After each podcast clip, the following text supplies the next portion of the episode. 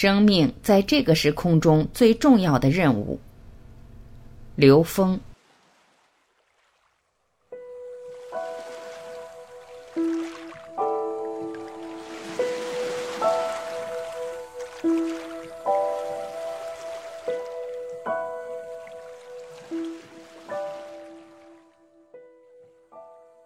只要我们是人，就是带着罪的。这个罪就是在三维和高维之间我们的一些认知障碍。当然，在佛家管它叫业。在这个整体的这个时空系统里边，新时代也有新时代的分解方式。比如说，在《一的法则》这本书里，它的描述是什么样的呢？《一的法则》这本书是一帮科学家想要了解外太空智慧和我们人类之间的关联。想要跟外太空智慧去连接、去沟通，他们并没有选择一个所谓的天文望远镜或者是射电望远镜，他们选择的方式是寻找了一个灵媒。大家注意，灵媒灵是高维，灵媒是能够跟高维空间沟通的这样的人。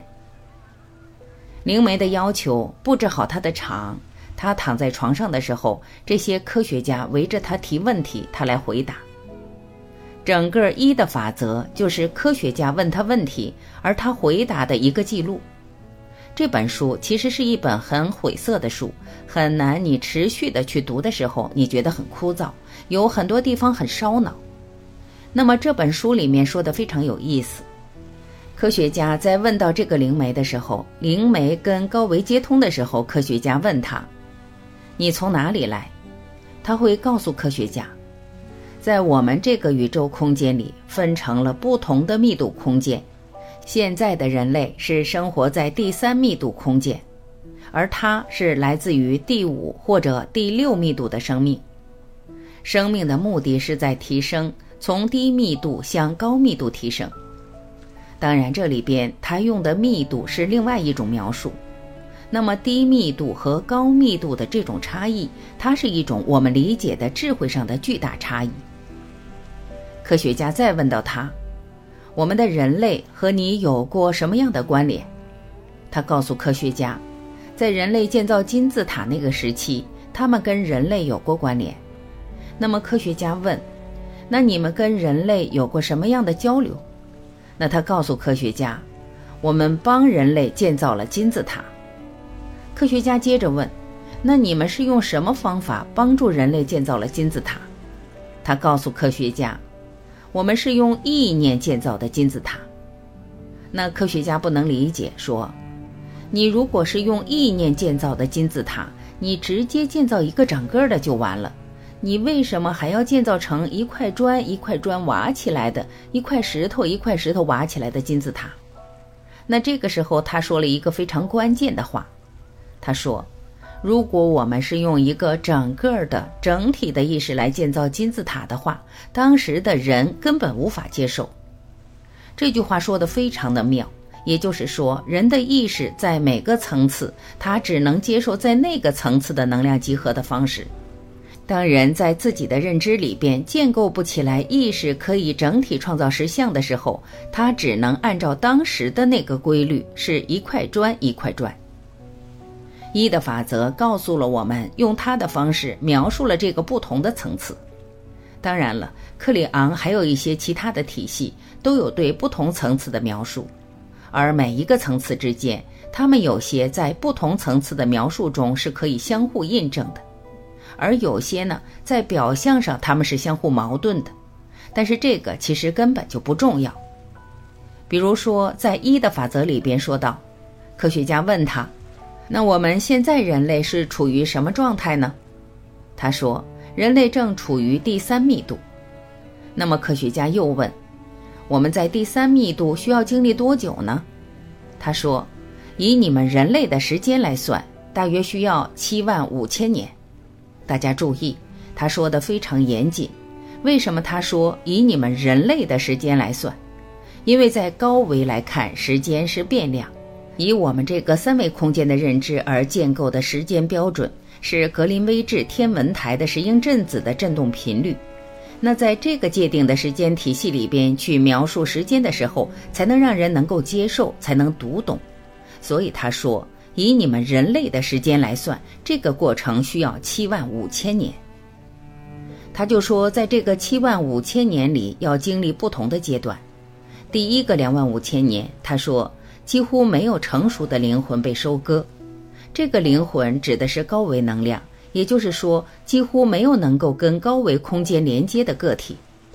那么到第二个两万五千年，是有一部分灵魂可以被收割。而他们选择了留下。那么，到了第三个两万五千年，人类将集体进入更高的密度空间。那么，科学家问他：“那我们现在是处在哪个时空阶段呢？”那这个灵媒告诉他：“现在离第三个两万五千年的结束，以你们人类的时间来算，还有三十年。”他说：“大约需要三十年。”而说这个话的时候，恰好是一九八一年。所以，这从另外一个侧面告诉我们，在二零一一年、二零一二年这个大概的时间段上，我们人类已经完成了一个从第三密度主导转向第四密度主导的这么一个生命的转换。那么，我们用更通俗的话说，用科学的语境来描述的话，我们人类已经从三维认知主导转向高维认知主导了。所以，我们应该恭喜我们自己。那这个转折发生在二零一二年，可是我们到了二零一三年、二零一四年、二零一五年，我们才越来越发现这个转折，让我们看得越来越清晰了。在一开始，它还不那么清晰，而到了二零一六年，这种清晰，也就是注重物质和注重意识这种分立分裂，会越来越大。而真正注重意识的人，他可以将意识能量自然地投射到现实之中来，可以让自己和谐自在地生活在任何一种生命状态中，表现在生命状态中，或者说叫呈现在生命状态中，因为他内在的自由是超越了三维认知障碍的。而牢牢地把自己困在三维认知里的人，他将体会到的是纠结，是三维空间的成、住、坏、空。还有另外一个现象在告诉我们：我们人类把我们所有的三维知识全部放到云端。我们现在的教育其实已经不需要传授知识，只要教会搜索就可以了。在三维，我们的云端上已经存储了所有人类的这个知识，而且它系统化的可以被检索。当我们把机器人的体能建得比人类强悍数倍的时候，机器人和云端信息的连接。将使得机器人在智能和体能上远远超过一般人。我说的这个一般人，就是三维认知主导的人，因为人的三维认知没有办法跟机器人所拥有的三维信息来抗衡了，或者说一个单一的人。那么也就是说，一个不修炼的人将沦为机器人的宠物和奴隶，也就是一个没有跟自己内在高维连接的人。在未来的三维世界里，他将是机器人的宠物和奴隶。实际，现在科学家已经发现这个现象，已经知道这个趋势了。所以，实际上，这个时空最重要的是每一个个体迅速的开始自我觉察，开始提升自己内在的意识能量的自由度，作为生命在这个当下最重要的任务，而对三维世界的所有的执着能够放下。当你超越的时候，一切现实将成的像是由你的内在直接投影出来的，所以你并不亏，并不会失去什么，而你得到的是内在无限的自由。